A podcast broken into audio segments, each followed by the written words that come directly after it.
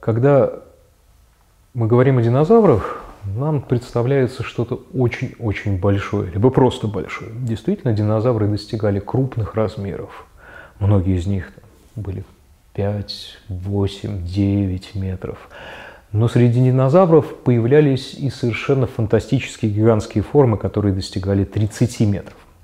Каким образом вообще достигаются гигантские размеры у позвоночных? Какие вот такие основные механизмы есть? Для гигантских динозавров, эта группа называется завроподы, механизм был следующий. Продолжительность жизни по сравнению с предками у гигантских завропод не увеличивалась, но они росли быстрее. Этот процесс называется акселерация. Для многих акселерат – это такое ругательство. Но вспомните, кому мы это применяем? Это вот очень крупный, быстро выросший человек. То же самое было и с завроподами. Они просто стали расти быстрее. Продолжительность жизни завропод была, ну, как бы условно средней. Да.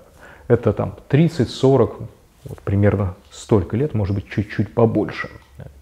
Второй механизм, который как раз для динозавров не характерен, это просто увеличить продолжительность жизни.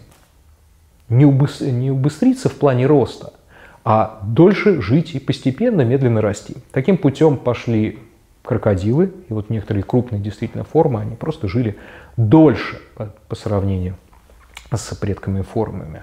То же самое делали некоторые саламандры, вот исполинские гигантские саламандры, которые достигали там двух и, может быть, чуть больше размеров тела, двух метров и чуть больше, это как раз стратегия просто увеличения продолжительности жизни. И рост сохранялся в течение всей жизни. Почему есть определенные сложности с тем, а, чтобы определить, какой динозавр самый гигантский на данный момент, и были ли динозавры больше 30 метров, потому что постоянно появляются сообщения, нашли динозавры еще больше, еще больше, там, 35-40 были данные даже о том, что были 60-метровые динозавры из группы завропод.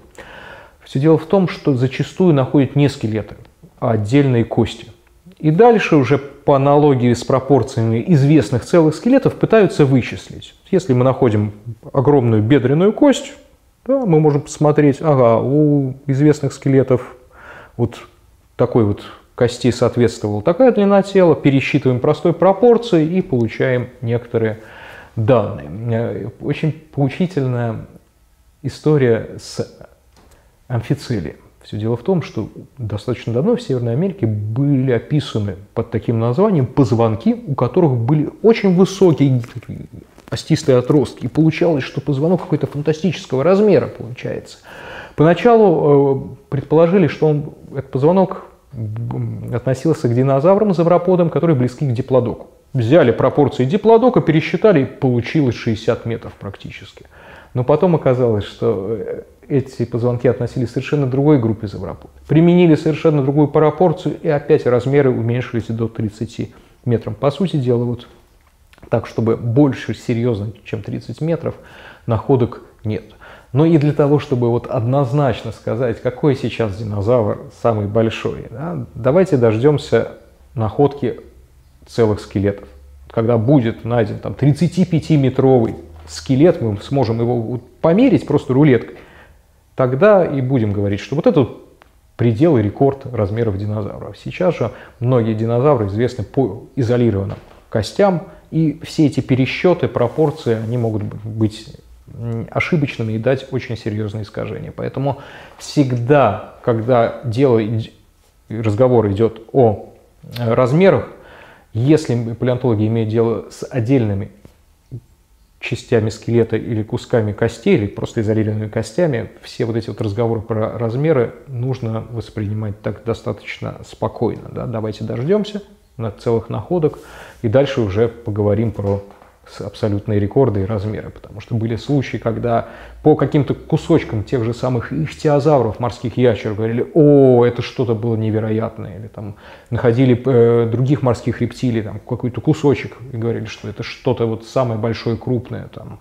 потом оказывалось, что нет, просто пропорции скелета были специфическими, и это никак не отражалось на каких-то размерах тела общих. То есть размеры тела были стандартные. То есть давайте так вот будем аккуратны с пересчетами размеров тела.